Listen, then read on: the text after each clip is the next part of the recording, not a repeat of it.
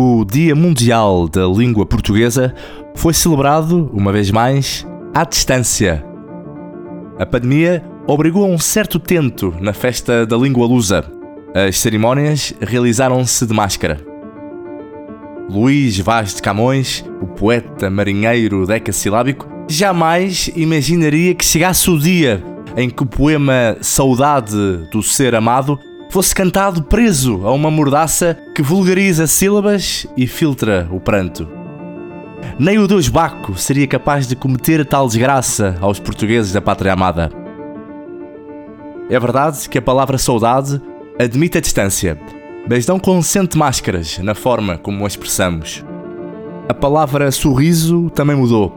Na travessia pelas tormentas da pandemia, o sorriso adquiriu uma nova fisionomia com o uso da máscara, falta-nos o ar para gargalhar. Sorrimos menos e rimos demais, por sinais. E como diz o português, não há duas desgraças sem três. O afeto também sofreu perturbações e a letra C não foi o único caráter a desabar com o tempo. Com o contágio do medo, foi-se embora o toque, o beijo, o abraço e o aconchego e os corações andam mais desamparados.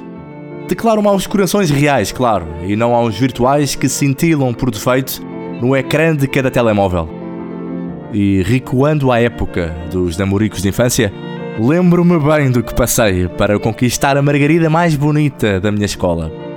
Eu transpirava das mãos ao desenhar um coração, gaguejava quando lhe entregava uma carta e encorajava-me na aula de música para poder sentir a acústica do seu beijo no último recreio. Hoje, basta um like para dar um clique capaz de fazer match numa story de um date.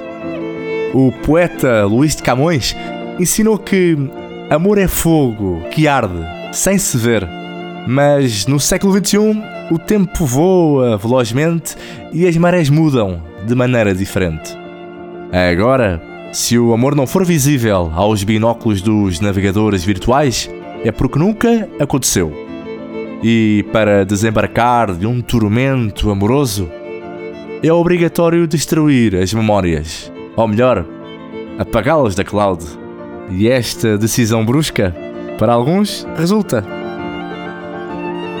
Estavam que era dos dois, não é? Porque eu acabei por, por bloqueá-lo no Instagram, derivado a ele não me responder durante não, foi, muitos foi dias. radical. Sim, eu fiquei chateada, não é? Uma pessoa está aqui a tentar ter um relacionamento, depois uh, vê-se ignorada durante dias e é um bocadinho chato. Então eu tomei a brusca decisão de enviar uma mensagem nunca mais fales comigo e bloqueei-o no Instagram.